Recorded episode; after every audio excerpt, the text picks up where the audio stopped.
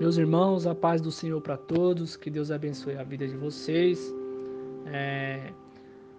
Deus colocou uma palavra no meu coração que se encontra em Salmo 121, que diz: Eleva os olhos para os montes, de onde me corro. O salmista, aqui nessa oportunidade, irmãos, ele está com seu coração aflito e ele se pergunta: da onde virá o meu socorro? Da onde virá a minha resposta?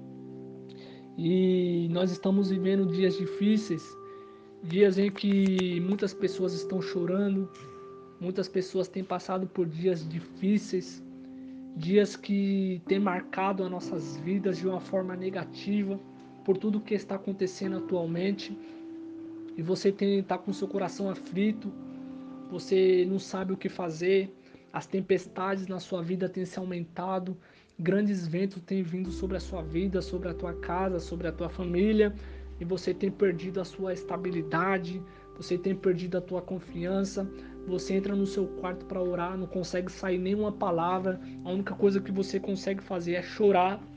E Deus manda dizer, irmãos, que Deus tem resposta para você. Deus tem uma novidade para você. Deus tem algo diferente para a tua vida. Em meio a essa dificuldade que nós estamos vivendo, se agarre com o Senhor, se agarre com o Mestre, porque Ele está na embarcação.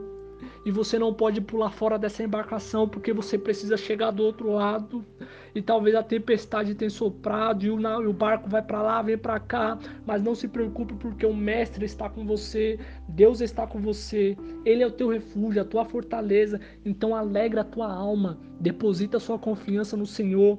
Ele é o teu socorro. De onde me virá o socorro? O seu socorro vem do Senhor. Seu socorro vem do alto.